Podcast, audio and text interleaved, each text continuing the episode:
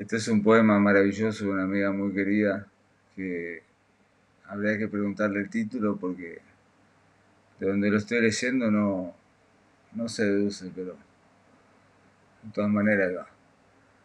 Como el tiempo ha pasado, creo que he desarrollado inmunidad a tu sonrisa, entonces, para probar me pongo en situación de contaminarme.